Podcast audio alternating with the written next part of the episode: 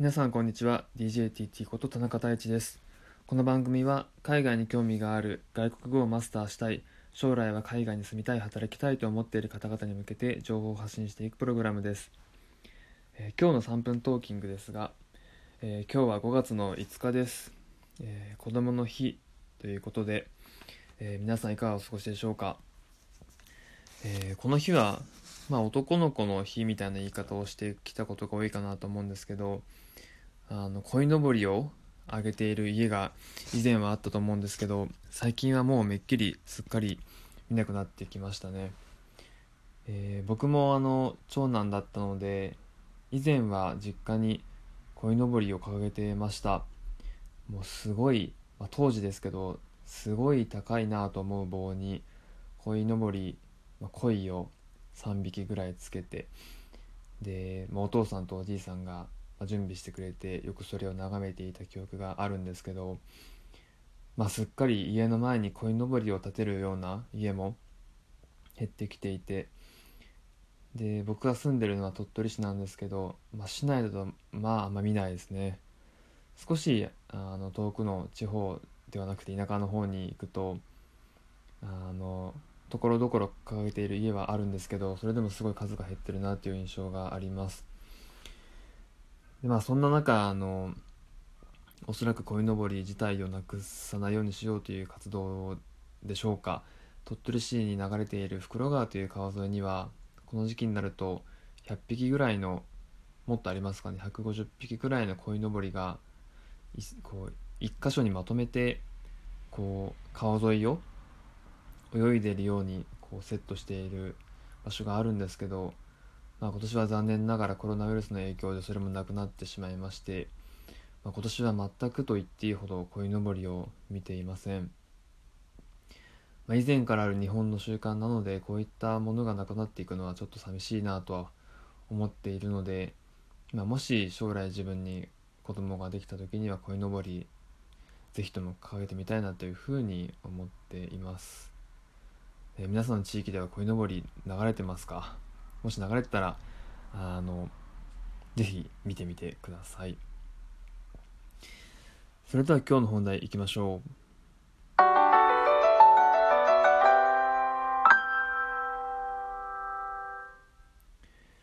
数字で世界を見てみよう。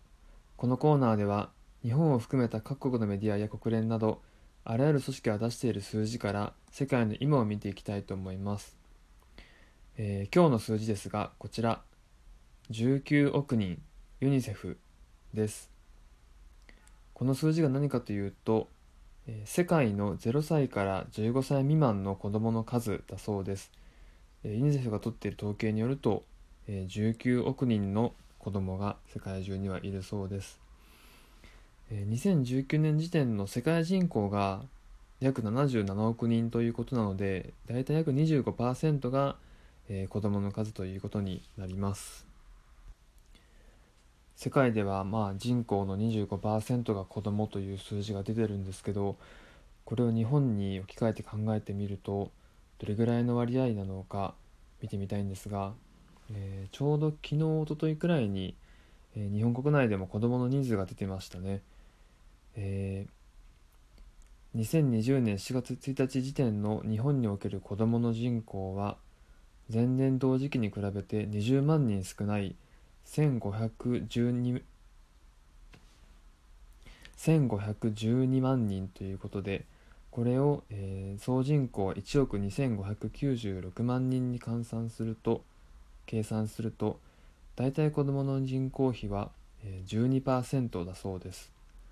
世界が25%に対して日本は12%ということでやはり、え、日本での子どもの割合は少ないなということが分かります。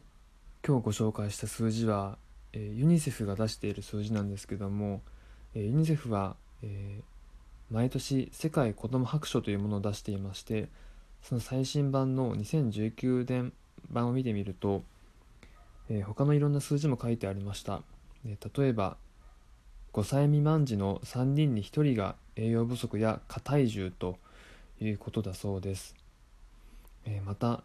生後6ヶ月から2歳までの子どものおよそ3人に2人がこの時期の子どもの体や脳の急速な成長に必要な食べ物を得ることができていないということでした。特にこの生後6ヶ月から2歳の間に、え、必要十分なご飯が食べれないとどうなるかというと例えば脳の発達が遅れたり学習の遅れが見られたりあとは免疫力の低下感染症の増加最悪な場合には死に至るリスクがあるというふうに書かれていました。確かに子供がこの年齢の時に十分な栄養が取れない食事が取れないというのはとても問題なことだなというふうに個人的にも思います、えー、特に大人になってからは筋力とか体力とかついてるのでこうそこでカバーできるところもあるかなと思うんですけど、まあ、子供の時は筋力も少ないですし体力もまだまだなくて、まあ、せめて栄養を取ることで体を健康な状態に保つ必要があると思うんですけどそれさえもできないっていうのはとても、えー、しんどいことだなというふうに思います、えー、僕は自分の会社を通じて、えー、インドのブッダガヤというところにある学校に、え行くことにしているんですけれども、え去年の6月に、え行った時に、え一つ現地のリアルをまた改めて知ったんですが日本人の方が運営されている、えフリースクールがそこにはありました。でそこには、えー、日本でいう小学校に通う子どもたちがだいたい100人前後くらいが通っているんですけど、まあ、そこの学校は、えー、給食も出してあげています給食といってもその地域で取れるお米に、まあ、インドなので、まあ、カレーをかけて食べるというものなんですけども、まあ、それをこう手で掴んで食べるんですけどそこの学校で食べる給食が唯一の食事だという子供が結構いるそうです。でそれを聞いた時に、まあ、学校は、ま勉強する場所ではあるんですけどこう食事をとる、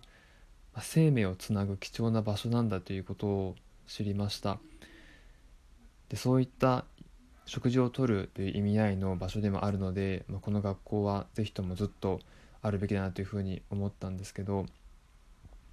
まあ、もしここに学校がなければここの地域の子どもたちは食事さえ取れないかもし取れないのかもしれないということを考えるとちょっと怖かったですね。もう食べ物が食べれないっていう状況って結構想像するだけでもこう我慢できないなと一体どんな生活になるんだろうなというふうに思います。まあ、日本にいてもまあ、食事をとることが難しいことも最近増えてきているというふうなニュースはありますあると思います、えー、実際にあの私が住んでいる鳥取県では、えー、郵便局さんが、えー、箱を準備していてでそこに地域の方々が、えまだ賞味期限が十分残っている食品を、え置くことができるポストが設置されています。でここに集まった食材はあの地域の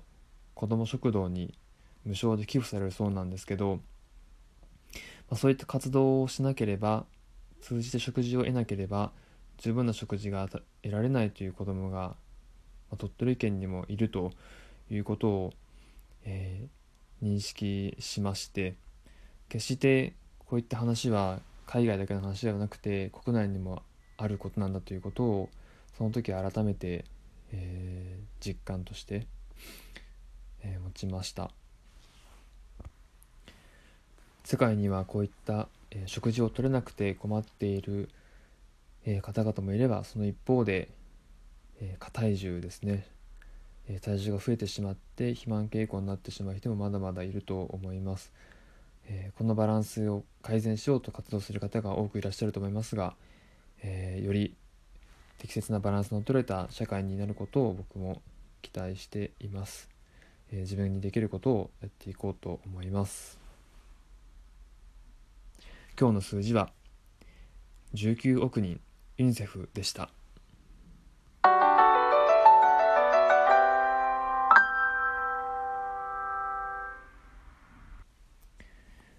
先ほど僕の家には姉の子供が3人来ていて、えー、みんなに、えー、僕のおばあさん、えー、その子供からするとひいおばあさんがお小遣いをあげてました。まあ、子供の日だからということで、え、奮発したそうです、